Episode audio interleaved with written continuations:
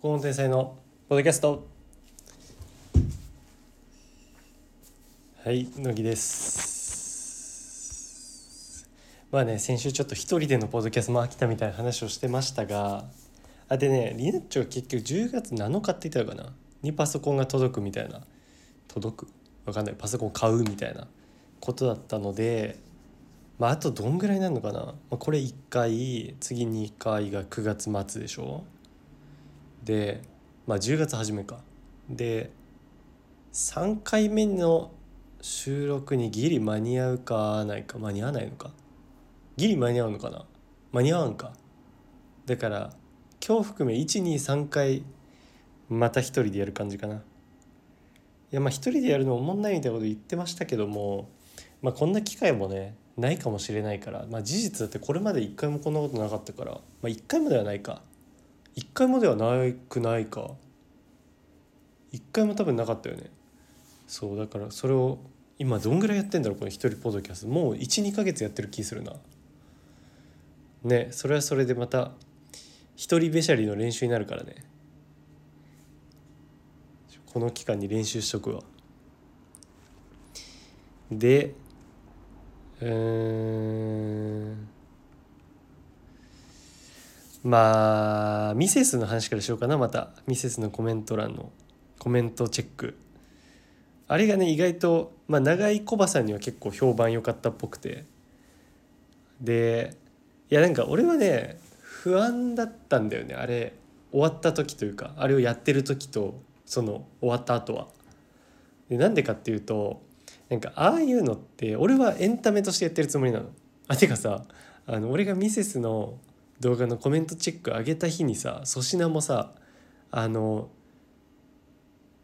インスタのコメント欄になんか物申すじゃないけどなんかそういう動画やっててさちょうど同じ日に上げてたわ。そうなんか俺もねそんな感じでなんて言うんだろうな。あコメント欄大喜利みたいなやつか。そうでまあなんかおもろくなればいいなと思ってやってたのよ。けどさああいうのって聞こえ方によっちゃさなんかマジじゃんみたいな感じに聞こえるじゃん。そう。だからそれがちょっと不安だったんだけどマジに聞こえてないかなっていう。そう。だけどそうじゃなかったならよかったわ。でそう。それに関してコバさんの感想みたいな。てかコバさんと長いからいつもその日報越しに感想が来るんだけどそれでコバさんが言ってたのがなんか結局あのミセスの動画のコメントチェックを聞いてなんかやっぱりなんていうの？なんて言ってたかな、まあ、まあまずそういうなんだろう。あの言ってることとかをの意味が理解できない人とかなんかだって事実いたじゃん。そのまあ動画見てないのかもだけどあのまあでも見てるだろうなあの感想を言うってことは。いや俺は別に運だけって言ってるわけじゃなくて運要素が強いみたいなことを言ってんのになんかミセスは努力もしてるのにみたいなことを言ってくる人たちとかなんかそういうあたりに関して脳みそのシワが少ないって言ったよねコバさんが。いやまあそうこれね本当になんかエリート教育エリートの悩みみたいなので本出せると思うんだけど、まあ、やっぱりね自分で言うのもあれですが、まあ、エリート教育は受けてきてるやっぱ上位何パーセントの。でそういった人たちって一般的にはなんかやっぱり、まあ、みんなね就職も俺を除いてはいいとこに就職したりしてるしまあってことは収入とかもいいだろうしってことはなんか家庭を築いたりとかも早い年齢からねできたりとか家買ったりとかできるだろうからいいとされるのかもしれないけどなんか逆に言うとそれ以外の働き方がないというかねなんじゃないかなって俺思ってあのこれまではその閉ざされた、まあ、いわばピラミッドの頂点の人たちとしか関わってこなかったからその人たちの中での同意を得ることとかはできるんだよやっぱそうじゃんそういう人たちだから友達も。でそういう人たちが面白いと思うもの面白いと思ったりなんかそういう人たちの感覚に合わせたりとかそういう人たちが望むものを提供することはできるだろうけどでも世の中ってそういう人たちって少なくて残りのやっぱ9割とかの人が多いわけじゃない。でそこのだかね政治家の問題とかもひょっとしたらそこなのかもしんないよね。そその9割の需要とかどういうまあ暮らしに関しては俺はそこまでめっちゃなんか1上位の1%の富裕層とかではないからそういうとこは想像できるけどひょっとしたらさお金持ちの人1%のお金持ちの人は残りのやっぱ99%の人の暮らしを想像できなかったりとかなんかそういうとこにあるんじゃないかなっていう気もするよね。なんかすごいテーマになってますけど。えそれってあると思うの？やっぱ。なんかその閉ざされた空間で生きてきたというか。でしかもその空間まあみんなさ学生時代っていうのはいわば閉ざされた空間。そう大体自分と同程度の人としか会わない空間で生きてるっていう意味ではみんな閉ざされてはいるじゃん。けどやっぱさピラミッドので言ったら2合目みたいな。山で行っちゃってるけど2合目みたいなとこにさ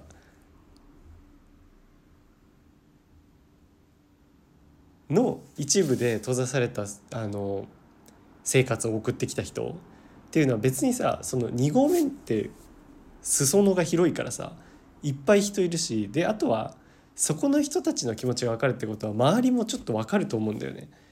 けどやっぱさ本当に会のまあ、それこそ1合目、まあ、2合目はひょっとしたらちょっと入るのかもだけど1合目とか逆に言うと俺らみたいなこれちょっと例え悪いけど頂上みたいな人たちその極端なとこにいた人たちってもうそこの周りのことしか分からなくてその以外の多数の人の意見とかそういうのが分からないっていうのがあるんじゃないかなって思った。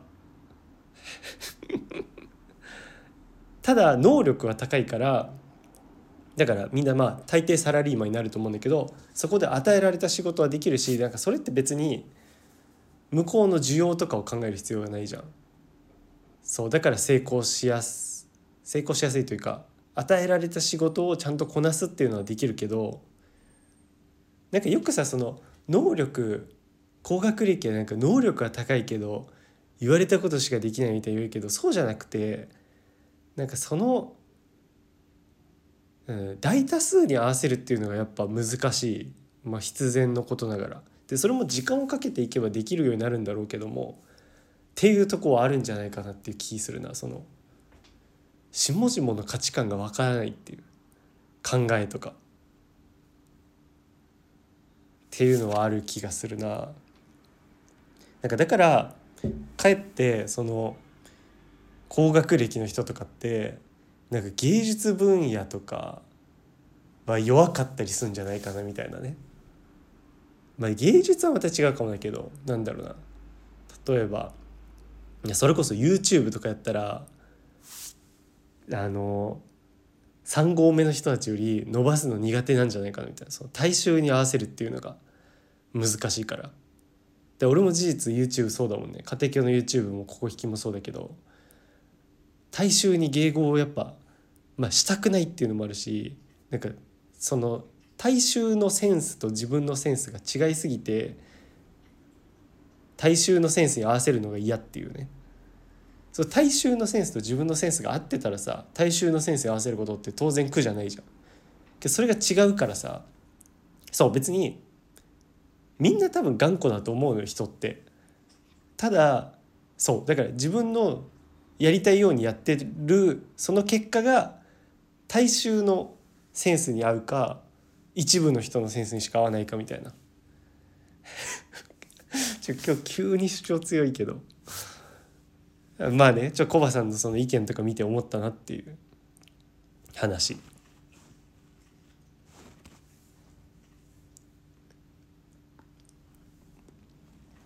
でさまあなんかミセスの話に関して思ったことやけど、まあ、まずコメントの通知をオフにしたのね。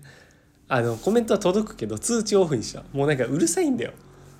なんか見ても何も思わんしうるせえただ。なんかおのおのがもうなんかミセスに対する意見発表会みたいになってきてるからそれは知らんしファンじゃないしそこまでのファンではないから。知らんよってなった。でなんかこういうね反対意見になんか耳を貸さなきゃみたいな風潮あるでしょ今。反対意見にも耳を貸さないとみたいな。そんなことないと思うんだよね。俺聞きたくない反対意見なんて。そうなんかね俺は完全に褒められて伸びる君だしあとはもう自分を肯定する意見だけが欲しいのね。イエスマンだけが欲しいの俺。でこれってなんか今悪いこととされんじゃん。なんか自己中みたいなさ。でいやでもさ自分の耳に聞こえがいい意見の方が嬉しいに決まってない？反対意見などいらないんだよね。本当に。いやもちろんそのなんかさ普通のあれならいいよ。そのあの的を得てるさあの批判あの批評の日に判別の判で批判。ならいいけどまあでもそれも俺いらないレベルなんだよな。なんかそんなん分かってんだよみたいなことしか言わないじゃん大抵批判なんて。自分のなんか思いがけない発想とかあんまないからさ。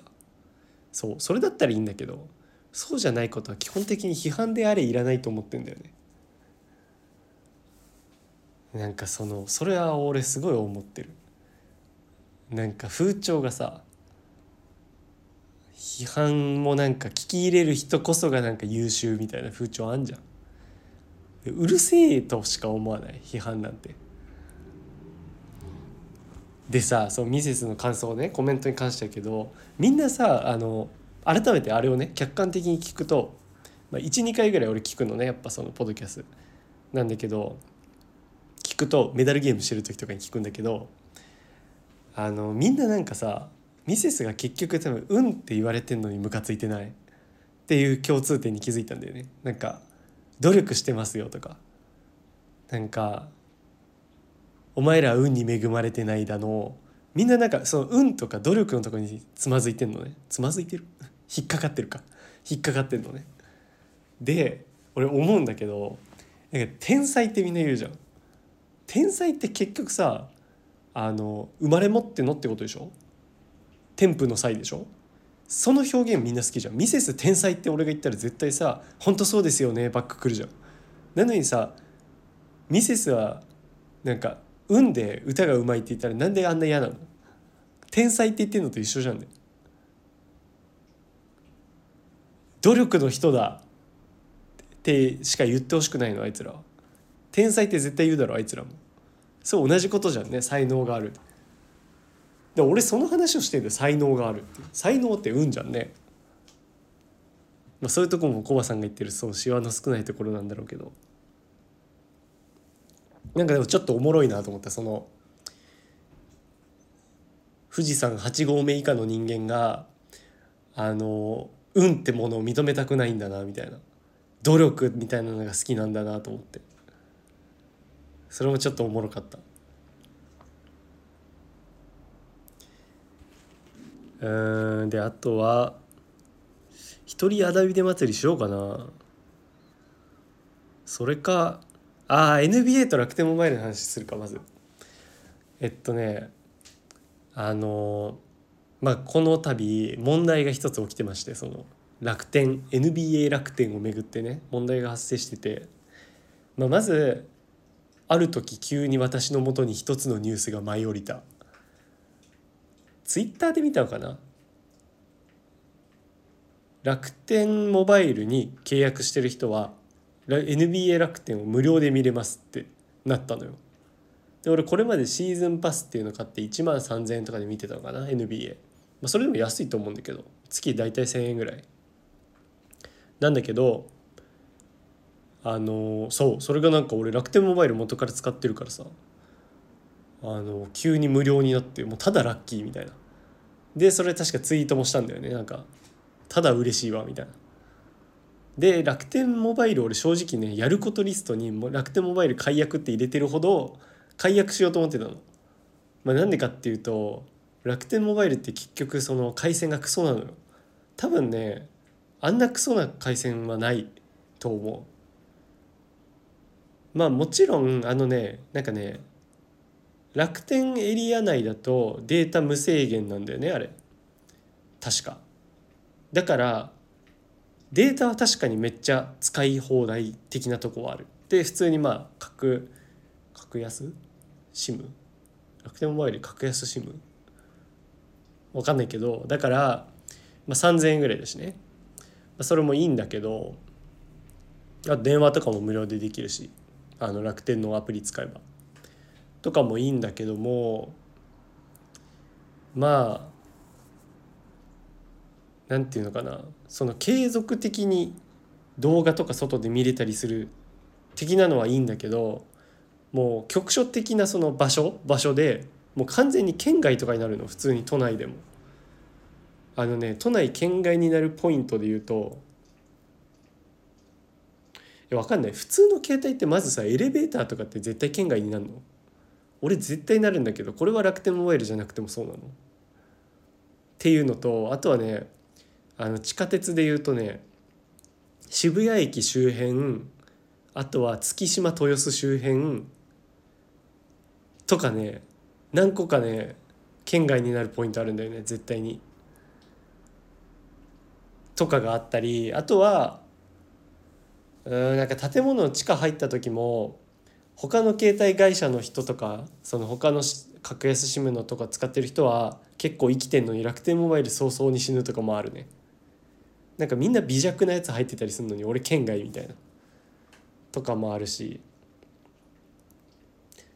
なんかあと楽天エリアっていう表示だとなんか東京都 OK みたいになってるっぽいのに結構エリア外の通信みたいなので加算されてたりとかね。いろいろあるんだけど、まあ、電波が弱いとか県外にすぐなるっていうのがまあ雑魚ポイントでそれが原因でまあ、まね、電車内でももう俺だけ県外とかあんのよなんか。みんな周り普通になんかスマホ使ってんのよ俺だけ県外みたいな。でそういうのが嫌でさあの変えようと思ってたでなんだけど、まあ、この度これがあったからまあ変えなくてよかったとも思ったしただこっから何が問題になったかっていうとまあそれだけだったらもうただのすごいじゃん楽天モバイルの人は得するしみたいな。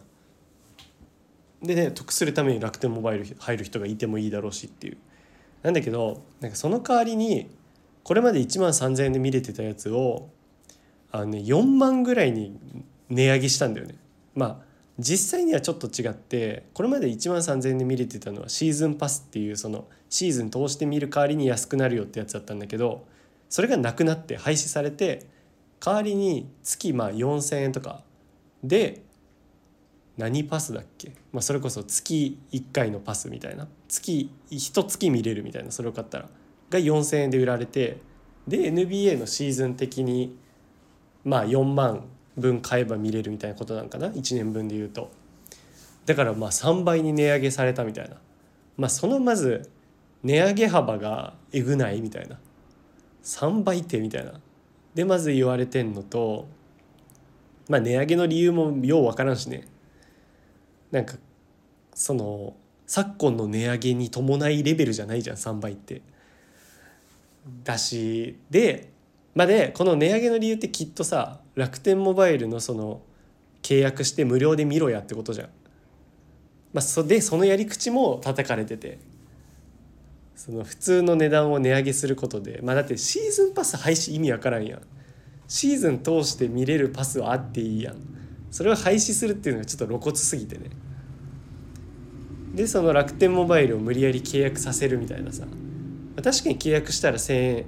でもさ契約したらさあそうだね。1,000円で見れんのか、まあ、それでも言うてこれまでとあんま変わらないんだけど。そう。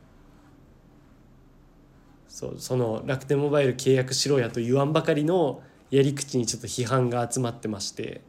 まあでかつ批判されてるのをプラスで言うとあのまあその楽天モバイルだと無料で見れるっていうのがいつまでかっていうのが明記されてないんだよね。しかもなんならあの無料の期間は未定ですみたいなちょっと怪しい文言書いてあったりするの。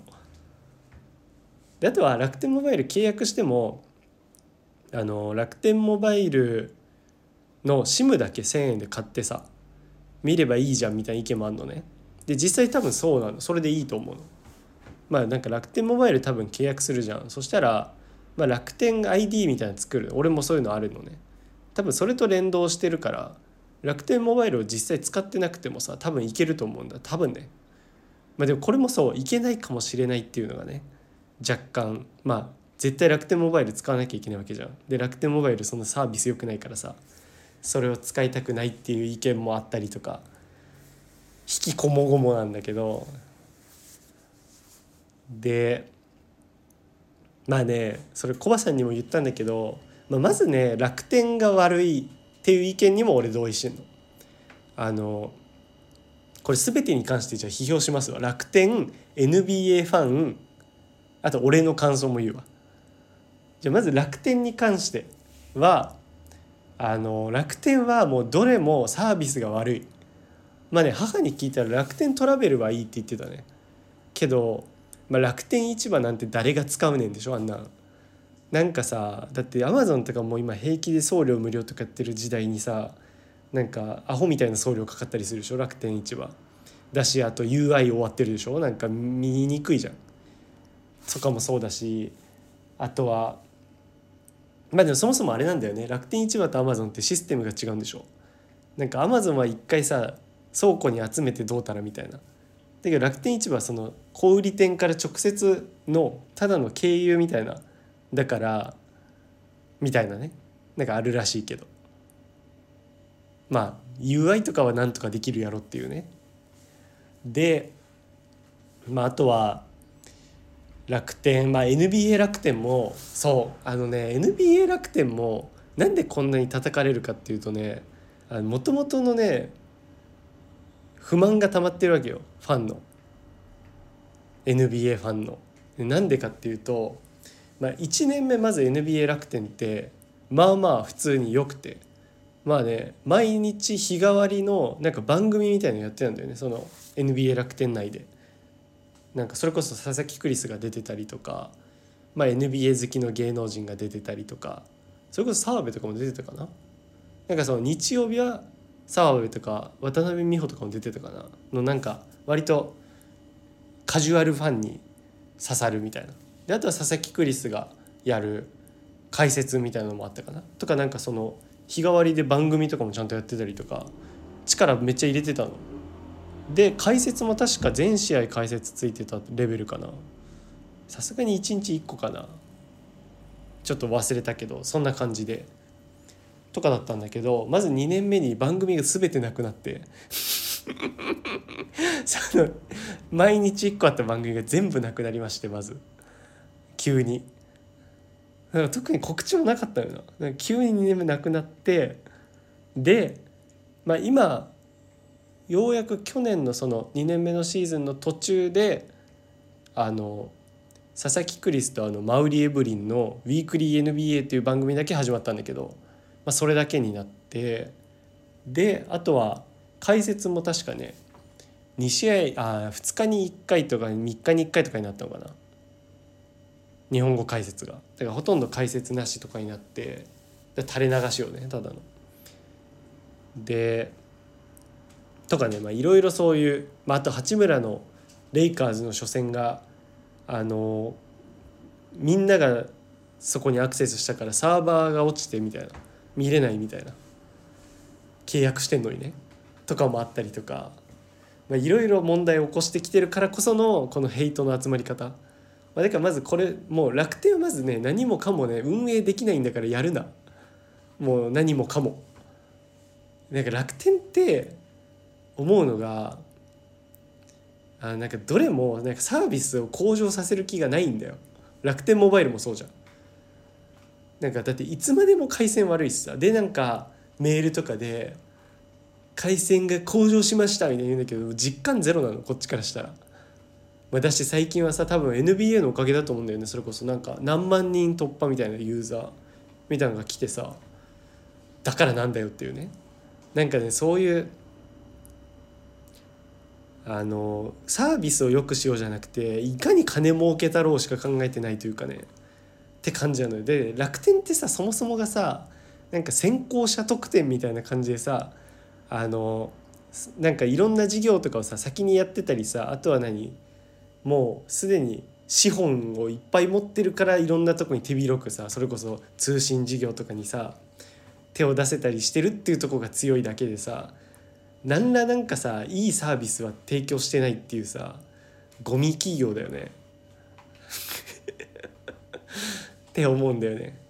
いやわかんないよ。なんかそそれこそ母が言ってたように楽天トラベルとかいいらしいしそういいものもあるんかもしれんけど。いやなんかもう企業体質として多分なんかサービスを向上させようそれでいろんな人に使ってもらおうとかそれこそ NBA を広めようとかそういうのはないんだよ。もうどう金を取るか。なんかね多分私の予想ねなんかそのみんながみんななんか現場の人たちがなんかノルマ的なものに追われてなんか目先の利益を上げようとしてるんじゃないか。なんかそんな感じがする。なんかその時利益上げたらいいみたいな。分からんけどね。損を取って得な何？分かんなんかそういうのあんじゃん。なんかそういう考え方ないと思うんだよな。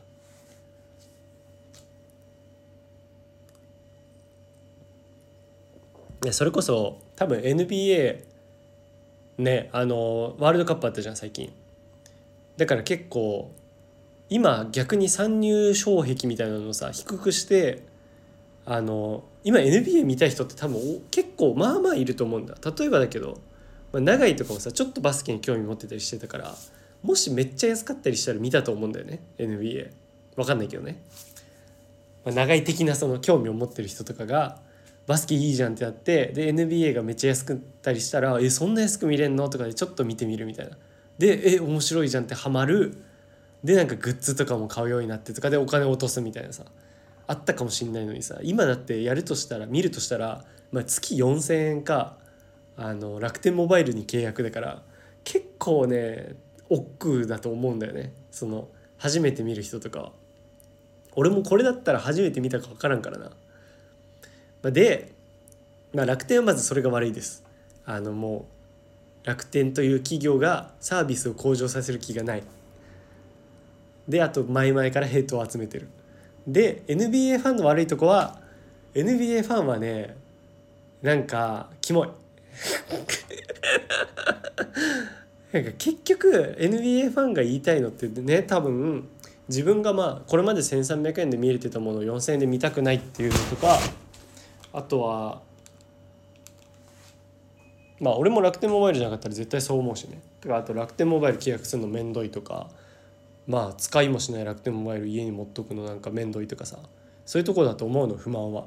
のくせにあいつらの言い分がなんかせっかくワールドカップで日本代表が子供たちに夢を与えてくれたのにその子供たちが今 NBA を気軽に見れる状況にないっていうのは寂しいみたいなことを言ったりとかねなんか子供たちがって言うけどさ子供自身が契約して見るってさあんまないと思うからさあの親が別に契約すりゃよくない？それは。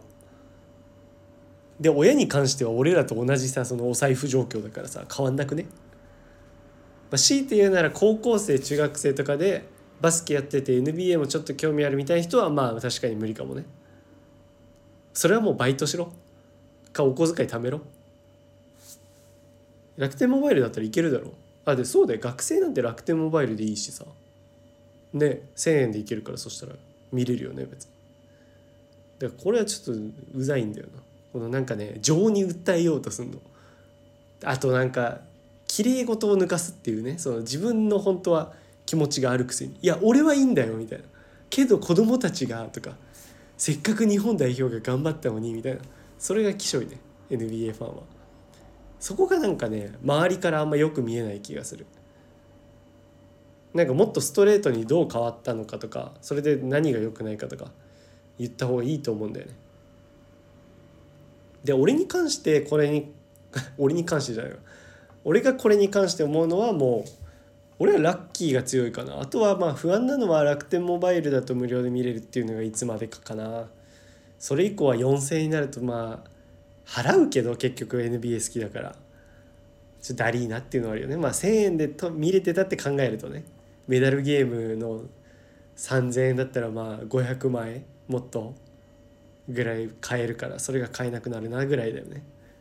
まあ、こんなね俺メダルゲームキャラをしながらねメダルゲームちょっとね頻度下がってきててなんか前までは本当にメダルゲームしたくてたまんなかった。あのハマりたての時は本当に中毒的に毎日したくてたまんなかったんだけど今はもうだいぶ我慢できるね。我慢できるというかあのたまに数日に1回やりたいなとか思うけど、まあ、そんな感じ。まああとなんか当たんないんだよな、まあ、最初は多分頻度高くいってたっていうのもあるけどよくあんな当たったなと思うなんかあんな当たんないんだよね。ビギナーズラックやっぱり。もうたまにしか当たらん。あとなんか渋谷のさ台東ステーションがなんか設定悪くなった気するんだよね。もう最近マジでクソ負ける。クソ負け。タコ負け。もう1日で1500枚とか平気でなくなる。わけが分からん。この前そうなんだよ。それ言ったっけ？1万当てたんです1万枚。でまあ出てきたのは、まあ、5,000枚とかだったんだけどもうそれ今1,000何枚しかないわ。わけが分からん。それ以降当たらんし。なんか一回さドラクエのねメダルゲームってマジで3,000枚とかいかないのよ。あのジャックポット枚数がどんどん何あれなんていうのキャリーオーバーみたいなされていくんだけどまあ2,000で2,000枚いってたらおお結構溜まってんねぐらいなの。それが1回3,700枚になってるのあってもうこんな絶対いけるやんって思ったの。もうそそんだけ溜まってるってことは機械からしたらそろそろさ出そうぜってしてるはずだから普通。出るはずでその昼にちょっと1時間ぐらいしか時間なくてそこでやったの。けど出なくて。で、まあ、仕事後にまた行ったろうと思ったらもう絶対出るから。そしたら3700の表示が1000にさ初期値に戻っててさクソ腹立ったわ。この2時間ちょっとの間に何があったと。思って俺が目を離した隙にまあ3時間ぐらいか。ムカついたわ。なんかお店側としてはさその観光で来てるまあ結構さ観光で来る外国人とか多いのよ。あの渋谷の台東ステーションは。メダルゲームそれでやるみたいな日本の文化的に。が金落としてさあの金でメダル買う。でそれでえメダル当たってもあのお店に返すっていうのが一番ベストだろ？あいつらは。けどもう俺らからしたらそれはさ一番嫌なんだよ。俺らが必死にさその常連客が貯めたやつをもう観光客なんかに出されちゃやってらんないんだよね。本当に。費やしてきたのこっちなのに。っていう気持ちになる。あの貢いだアイドルがなんかわけのわからん2.5次元俳優と結婚されたみたいな気持ち。貢いできたの俺らなのになっていう。いやだからそうこの例から分かる通りこんなの妄言なのよ。ファンの。だからまあ全然ねしょうがないんだけど。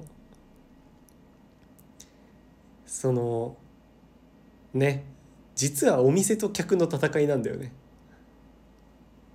でもさ常連客っていうのはまあチョメダルでやる時もあるよそりゃ。だからそういう意味ではお金落とさないっていう見るのかもしんないけど継続的にはお金落とすからな結局メダルなくなるし。そのサブスクみたいな気持ちでやってるわけだから。あなんか事実さメダルのなんかサブスクみたいなのさあるんでしょ、まあ、多分東京にはないんだと思うけどさ。それめっちゃいいなと思った俺。メダルのサブスク。はい。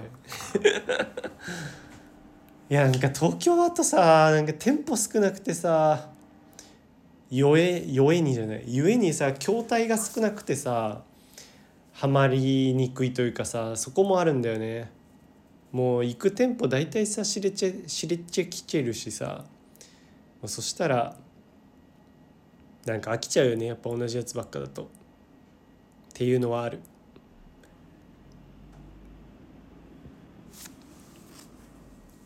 あとねちょっと打ち方というかねメダルゲームの取り組み方が変わりまして、まあ、台の見極め方が変わってこれまではあまあ露骨に台の上にボールがあるやつとかなんかそういうのがいいなと思ったんだけどそれこそそのあの何そろそろ出るやろ理論。これまで内部悪かったやろ理論でいくようにしててでそれこそさっきの3700枚溜まってるやつとかってこれまで悪かった分絶対今から出るじゃんっていう。そういうのを狙おうとしてなんかだからそれこそさっきの理論だよ。人が蓄積させたやつを俺が全部かっさらっていこう理論に変わりまして最近そういうのを狙ってる。はい。メダルゲームは以上で。ああとちょメダルゲームあるある一ついいですか？なんかそれこそその最初台を台の見極めっていう作業があるわけよ。どの台で今日やろうかなっていう。でその時にあのまあ見るわけよその。画面上の表示で結構分かったりするのね。あとは画面画面じゃないわ。なんていう盤面じゃないけど。ボールがどんだけあるかとかさ。そういうので分かるんだけどそれをまあ見るのね。そのとりあえず軽く一周。その時にあの、まあ、カップルとか多いのメダルゲーム。でカップルの横の席をの台はちょっとチェックしにくいっていうあるあるがありますね。これなんでかっていうとなんかね、まあ、まずそのチェックする行為ってやっぱみすぼらしくはあるのよ。なんかお前どんだけ必死なんだよっていうねメダルゲームに。あのそこまでなんかちゃんと見極めたいのかよっていう。そのみっともなさを分かってるからこそで別にもうそこはね恥も外聞もね捨ててるつもりだからね基本は別にいいのよ。そうそう思われても。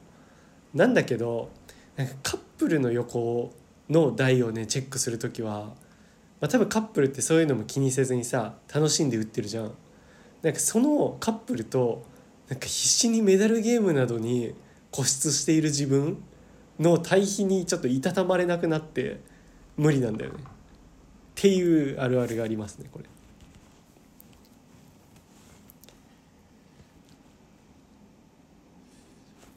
うんあとはあと不眠がまたねちょっとひどくてね。な治ったんだけどねあのそれこそ沖縄旅行行って、まあ、やっぱ疲れてたのもあったし早くまあまあまあまあ早く12時とかには寝る感じになってたんだけどでそれ以降結構12時には寝れるかなぐらいになってたのになんかねまた最近寝れなくて。それこそなんかね一回なんであれ寝れなかったんだろう。それでなんか5時とかまで起きてでねもうそっから起きてりゃいいのにね5時に眠くてしょうがないんだよ。だから5時から寝て12時起きるみたいな。そのリズムにもうなっちゃってしばらくそうなんだよねもう。12週間ぐらいかもしんない。それ困ってる今。でねあの夜のその朝5時とかねまで起きてるとあのねまあ寝ようと思ったりスマホで YouTube 見たりとかシャドバしたりとかゲームしたりとか繰り返しなのねもう。で大抵もう結局ね眠くない時は寝ないでいいと思うのよ。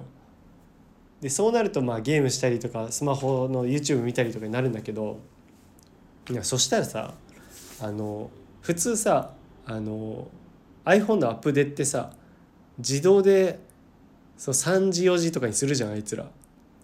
それがされないのよ。毎日あのスマホからアップデートが実行できませんでしたみたいな表示が来んのよその3時4時ぐらいに。もうそのせいで俺アップデートができない。寝れないから。OS を。アップデートできないよ寝れないと。っていう発見があった。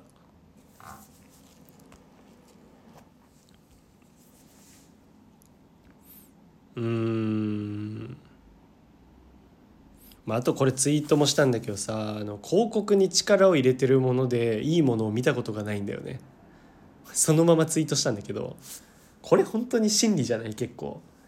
あのツイッターの広告で出てるものとかって一つも良くないよね本当に。あの最近さあのいちごの沼みたいな知ってるあれ？アルコール飲料。あれ私買ったんですよ。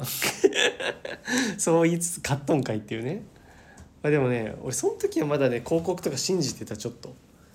けどそれで買って、まあ、飲んだけど、まあ、特段美味しくない、まあ、まずくないよもちろん、まあ、だしなんかねジャムみたいな感じなんだよね。アルコールジャムみたいな。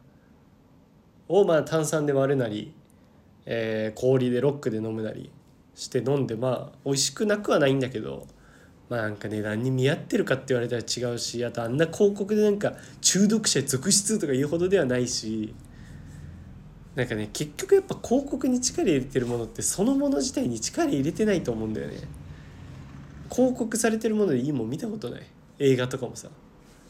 なんかめちゃめちゃこれおもろいみたいな決まっておもんないじゃん。だしまあ SNS でそのいいとされてるその食べ物飲み物とかねもう全然いいと思わないし結局あれじゃん。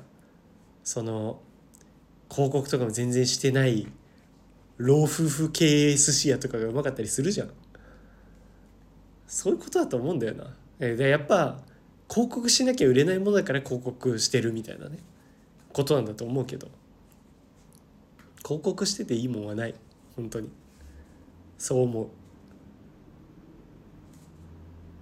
あとあれかな？やっぱ広告してるってことは金があるってことでそんだけの広告を打てるほどの。ってことは多分それの規模が大きくてその組織の、まあ、今俺が頭に思い浮かべてるのは湘南美容クリニックなんだけど。ってことはまあ安く広いユーザーに向けてる商売。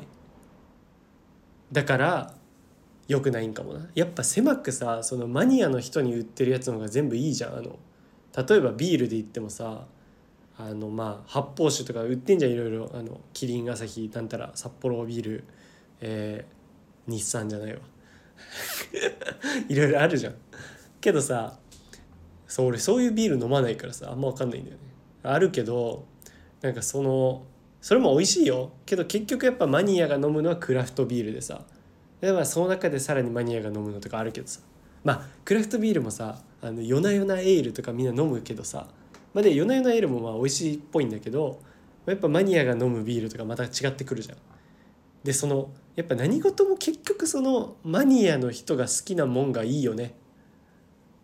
やそれはでもまあマニアだから当然いいものを知ってるっていうのもあるしその多分作る側もそこに向けてるからでそこの人たちって多分金出すじゃんマニアだからだからもう金はかかっていいからいいもの作ろうみたいなね。あといいものじゃないと多分バレるじゃんそいつらには。とかがあるんだろうね。なんかどの道にの俺そうなんだよ。昔思ってたのがそういうなんかどの道のマニアなんか何でもあるじゃん。サバゲーマニアとか。なんかわかんないけど。鉄道オタクだのさ。鉄道だけちょっとオタクって言っちゃいましたけど。いろいろあるじゃない。なんかそういう人たちがこれがいいっていうものって絶対あるじゃん。なんかそれをまとめるさなんかサイトだのさアプリだのさなんかあったらおもろそうだよね。っていうのはある。なんかそのやっぱ初心者の人って絶対分かんないじゃん。最初はその初心者の人のとこに陥っちゃうじゃん。そのまあメダルゲームもそうだよね。けどマニアはこれが好きですよみたいなのをまあでもそれって知る必要ないのか知っていくうちにでいいのか。逆にだって初心者の人がいきなりマニアのやつに行ってもっていう分野もあるもんね。まあ、てか大抵そうか。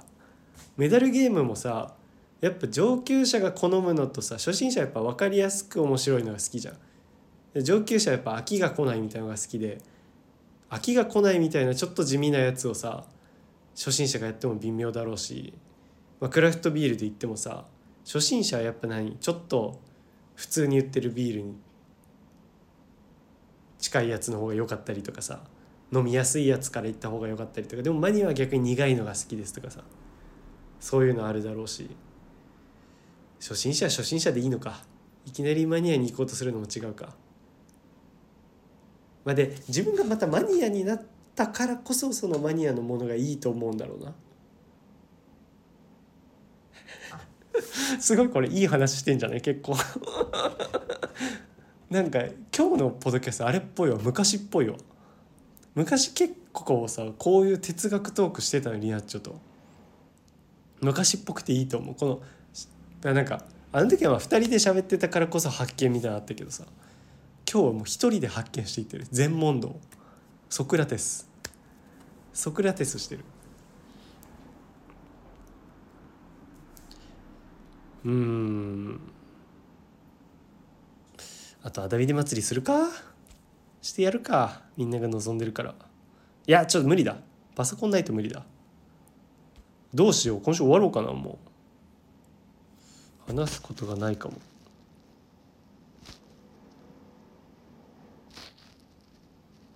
うん。じゃあ乃木おすすめのおもろすぎ映画と乃木おすすめのおもんなすぎ映画を紹介するわ。あのねこれ別に好きじゃない。なんかおもろすぎるやろこれっていうのとあとねおもんなすぎの方は、まあ、これ1個しか書いてないんだけど なんか意地だびあたり好きそうでやだな。けどこれはあとねあのそもそも邦画とか俺見ないからそこはもう切り捨ててる。どうせおもんないやろってことで。であのまあおもろすぎ映画は好きとかじゃなくておもろい。おもろいねってやつ。でおもんなすぎはこれおもろいって言うけどおもんなくねってやつ。を紹介するわ。じゃあおすすめおもろすぎ映画はね4個あるんだけどあまずね2つねアニメですこれ。あのまずね「シュガーラッシュ」俺好きなんだよ。これ言ってないんかな？言ったかな？シュガーラッシュ見た時。シュガーラッシュいいよな。でも俺これよく考えたらおもろすぎではないな。おもろ映画だ。すぎはしないかも、まあ、なんかね何がいいってね、まあ、これはねあの永井がさ「レディープレイヤー1」好きって言っててその理由がまあなんかねぶち上がりポイントが何個かあるっていうねその、まあ、あれって俺そういう映画だと思ってるんだけどまあ元ネタみたいのがあってさそれのパロディっていうんだっけ？なんていうんだっけ？みたいなのがいっぱい出てくるみたいなねそういう映画なんだけど、まあ、でそこがおもろいまあ設定自体もおもろいしねあれは。で永井ってそういうなんかね「出た!」みたいなのが好きなんだよ。あのコロコロの話してる時分かったでしょ？みんな。あのコロコロのさ懐かしい話とかしたらさそういうの好きなんだよ永井。出たみたいなのが好きなんだよ。でシュガーラッシュもそれなんだよ。永井もし見てなかったら見てほしい。あまあでもあんまかな。シュガーラッシュはねディズニープリンセスとかあとはそれこそクあの クッパとかあとストリートファイターも確か出るよね。とえー、ソニック系も確か出るね。とかも出んだよね。えなんかさこれってどういうこと？シュガーラッシュってさディズニーピクサーとかだよね。ディズニープリンセスが出るの分かるけどさそうソニックソニック系確か出たと思うんだよね。とかストリートファイターってどうやって出たの？これ。なんか協力みたいな。でそういうのあんだよね。だかそれもおもろいしまあ普通に世界観も好きだしなんかアニメのやっぱほんわかしてる感じが俺アニメ好きなんだよな。てかピクサーというか。ピクサーって何がいいかな？もうこれ何回喋ってんだって感じだけど。いやまあ童心なんだよな。結局いつもこの結論だけど。そう童心なんだよその。ワクワクするっていうかね。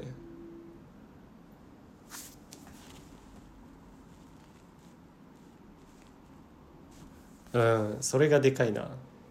それもいいしいやそのピクサーのワクワク感といいであとお話がしっかりできてるからねピクサーって。ワクワクしながら。それもいいしね。なんかあれもさどんな話だっけ？シュガーラッシュって。1なんか12あんだよね。シュガーラッシュとシュガーラッシュオンラインかな。シュガーラッシュの方なんかねもともとあれだよね。まあゲームの世界の話であだからゲーム系のキャラが出てんのか。ストリートファイターとかソニックとか。マリオはでも出ないよね。それは任天堂が協力してないってこと？ソニックって任天堂じゃないんだっけ？ちょっと違うかなんか。ちょっと違うんかな。わかんないや。であでもマリオオリンピックに出てるよねソニック。あでもそれはあれなのかな。ソニックの会社が協力的なのかな。これも絶対タイトルだシュガーラッシュになんでいっぱいキャラ出てるか。タイトルってねあれ地味に面倒いの。あリナッチョってさいつも聞いたらさとかこれタイトルにするみたいに聞いたらさいやもうタイトル決まってるよみたいに言うじゃん。そうあのやり方やんないと多分面倒いの。もうそのやってる最中とかに決めとかないと。聞き直してどこが疑問かなっていうの結構面倒いんだよね。でなんだっけ。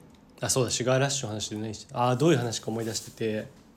そうゲームの話でなんかねアーケードゲームかあれ。か。最初はアーケードゲームか。確か。でさまざまなアーケードゲームがある中あのまあ主人公とゴリラみたいなキャラいるんだけど、まあ、そいつのちょっとサブ主人公というかもうほぼ主人公みたいな感じよね。でそいつがなんかさなんか昔のゲームなんだよね確かのキャラで。でかつ悪者なんだよ。そうだそうだそうだ。で悪者でいつもなんか倒される役みたいな。でなんかそれが嫌でみたいな話だっけ？ゲームから抜け出して他のゲームに行くみたいなことだっけ？あでそれこそレースゲームとかに行ってめっちゃ活躍してみたいな感じか？けど結局悪者の役に戻るんだっけ？ちょ忘れちゃったからまた見直そうかな。いやいいよね。なんかそのいつもやられてばっかのキャラがなんかゲームから出てみた話でもうワクワクするわ。これだよなピクサーのワクワクキャン。ワクワクキャン。あのな本当子供が考えてるみたいな話なんだよな。それがワクワクする。おもちゃが動いちゃうとかさ。あれじゃない？なんかプロデューサーの話とか聞いたらさ僕がなんか子供と遊んでる時に子供がおもちゃが勝手に動いたって言ってたんだよ。それを聞いてこの発想が浮かんだねみたいな感じなんじゃないかな。でそんぐらい童心。はい。でねアニメ2個目はねもうこれたびたび言ってますがモンスターズインクね。モンスターズインクはおもろすぎる。本当に。えねキャラ立ちすぎだしね。あのー、話も良すぎるしね。あもうたびたびメッセージも良すぎね。おもろすぎる。モンスターズインクが一応俺ピクサーで好きだな。おもろすぎ。であとこっから実写の映画ね。でおもろすぎ映画はこれもねたびたび言ってる俺は「トゥルーマンショー」これは普通に好きな映画にベスト3にも多分入るんだけど。トゥルーマンショーは設定がやっぱおもろすぎる。色あせなすぎる。おもろすぎさが。そうトゥルーマンショーはあのねあの「オールナイトニッポン」の作家にもトゥルーマン・ショーっていう元はがき作家の人がねいるけども。はがき職人の人が。そうトゥルーマン・ショーはねザ・トゥルーマン・ショーかな？はあのまあ自分のね生活が実はテレビで全員に見られててその作り物でね街も全部セットだしみたいな。で人も全員エキストラでそう自分の生活が全部テレビで実は放送されててそういうエンタメの一個だったみたいなね。まあなんかみんな誰しもちょっと思うことだね。まあ、だって事実さこの人生前も言ったけど生きてる限り自分が主人公なわけでなんかそれ以外の視点ってないわけじゃない。客観的にとか言いつつもずっと主観で主人公として生きてるわけでなんかふとそういうこと思ったりするじゃん。実は他人みんな共通の隠し事をしてたらどうしようとかこの世界が偽物だったらとか。それを具現化しているというかね。まあおもろいよね。設定がおもろい。設定の大勝利。であと実写2個目。はねメインブラックね。リナッチョの好きな映画。メインブラック。メインブラックもおもろすぎるよな。メインブラックってねおもろすぎるんだよね。まあ、これもまた設定おもろいじゃん。そのなんか実はねこの世界には宇宙人がいてそれをなんか秘密裏にあの悪い宇宙人を倒すだのしてる組織があるみたいな。もうなんかまあまずこのね宇宙人がいるっていうのがまたおもろいんだよね。その前も確か言ったけど宇宙人の例でさその現実のちょっと変な有名人マイケル・ジャクソンとかそうだったかな。の例を出したりとか事実マイケル・ジャクソン出てはないのか？出てんだっけ？ちょっと忘れたけど。とか。なんかその何でもねこういう、まあ、妖怪ウォッチ的な感じで宇宙人の仕業みたいな日常で起こる変なことをって考えたりとかの延長にあるっていうかね、まあ、妖怪ウォッチをなあれ要するに。妖怪ウォッチの主人公ウィル・スミス。違う。そうだね。主人公ウィル・スミスでウィスパーがあトミー・リー・ジョーンズみたいな感じよな。メインブラックって。うんまあまたあの記憶を消すじゃない。あのピカってやつで。だから一般の人はその宇宙人のこととか覚えてないからっていう。だから我々も実はその可能性があるって思えるのがまたいいよね。その参加感というか。俺そういう SF 好きだなやっぱ。なんか自分の日常にもあるかもってもう。俺童心なんだなやっぱ。そう思ってるって結構童心じゃない？ひょっとしたらあるかもって。今ちょっと思ったわ言ってて。でねおもんなすぎ映画はねこれ賛否両論あると思いますがユージュアルサスペクツがねこれねおもろいと思ってみたらおもんなすぎたんよな。なんかユージュアルサスペクツってこれでもネタバレになるかあんま言えないネタバレもクソもないにゃいと思うけどね。じゃあこっからどうしよっか時間決める？1分ネタバレの話するから嫌な人は58分45まで飛ばして。あーダメだ。1分後58分45じゃないわ。カットとかするから。しないか。今回カットしないわ。じゃあ58分までネタバレの話するわ。なんかユージュアルサスペクツは取調室みたいなのが取調室のみみたいななんかコントみたいな話をなあれ確か。で取調室で何3人違うわ1人を取り調べしてんだっけ。でえどんな話だっけあれ。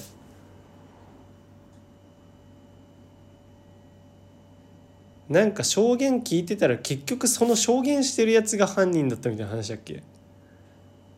多分ここが盛大なネタバレなんだけど。ちょっとなんかネタバレするわみたいな意気込んだ割に俺話忘れてるわ。えー、どんなだっけ？いや俺絶対カットするじゃんそういえば。どうしよう。ここをカットするか。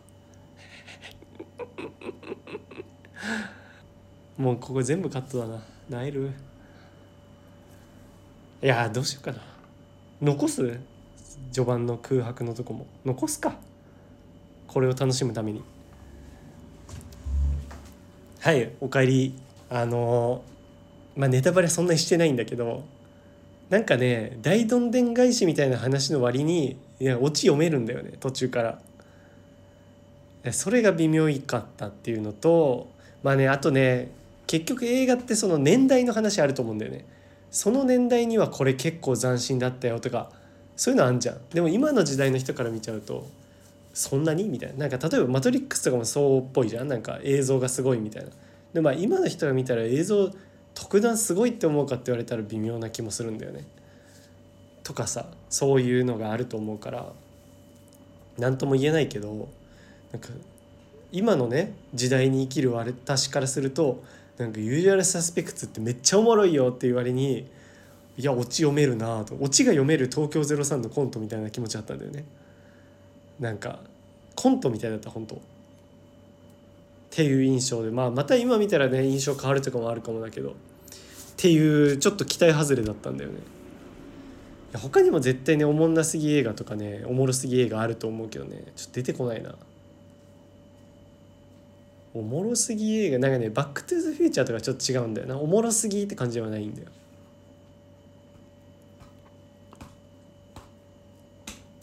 なんかあのー、やっぱ映画好きは嫌いだな俺。映画好きだけど映画好きは嫌いだわ。なんか字幕と吹き替えで2回見ますとか。意味がわからん。意味がわからんくない？それは。そんなやつがさ見る作品なんて面白くないと思うんだよね。そんなやつの批評なんて当てにならないし。